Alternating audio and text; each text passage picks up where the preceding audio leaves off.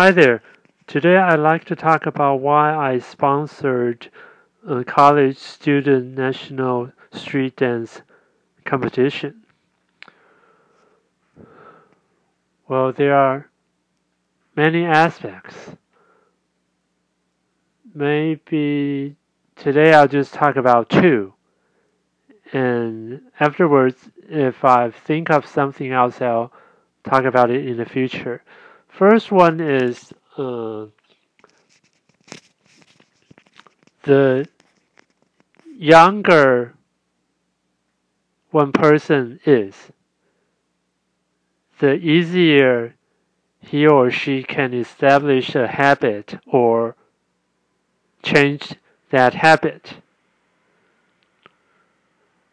Tea drinking is a, a habit and it takes time to establish it and solid it or turn people from drinking something else into drinking tea.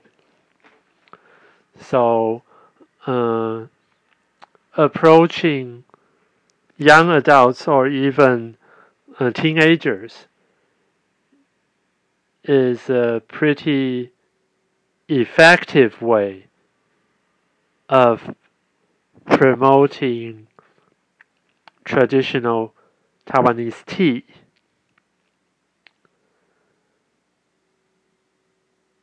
And the second one is that even though what I've done doesn't seem that related, but actually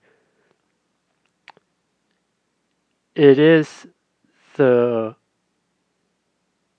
group that I should target and work on? Well, from records collected and calculated by other people, mm, the tea market in Taiwan, the largest proportion, which is about nearly 50%, is the bubble tea. And then uh, the second largest, which is a little bit more than 30%, is the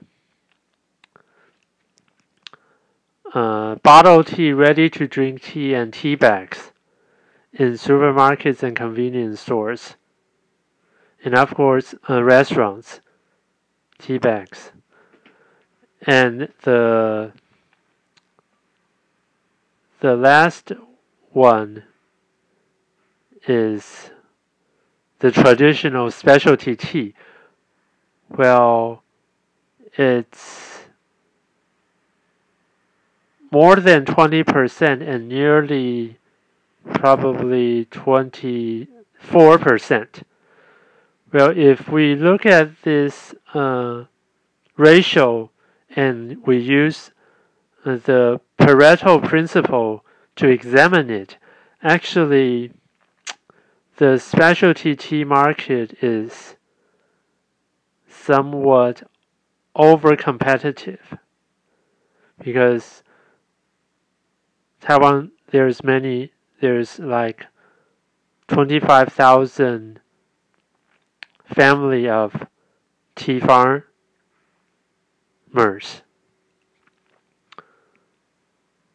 but they only consist of, of course, they don't only sell a specialty tea, they also sell for uh, ordinary commercial tea, but the specialty tea market is kind of uh, over competitive and the share of revenue isn't large enough. So but on the other hand, most of the money goes to bubble tea and the ready to drink tea. So actually, what I have in mind is that I think these two proportion can get even larger to like about 80%. So they can still grow. Now there are only 76 or 77 percent, something like that. there's still room for them to grow. And so this is why I think that uh, I should uh, promote my tea to ordinary bubble tea and bottle tea drinkers, and so I can find the their channel and sell it to them.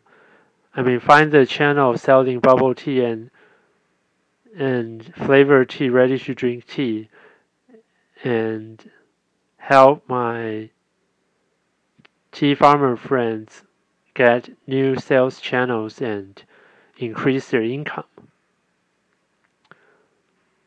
And so this is why I decide to look around my friends and see if anyone is doing something related to young people.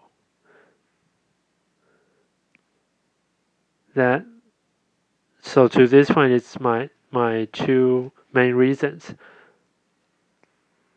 And maybe tomorrow I'll talk about something about uh, economy because I just did the calculation and found out that the acreage of Taiwan is only 0.4% of the United States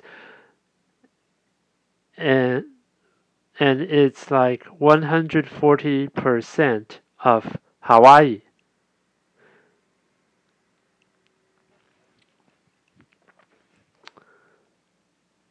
But we have like 23 times population as Hawaii. They only have like a little bit more than a million people and uh, there's quite something I think I can compare between Taiwan and Hawaii, but I'll leave it for tomorrow.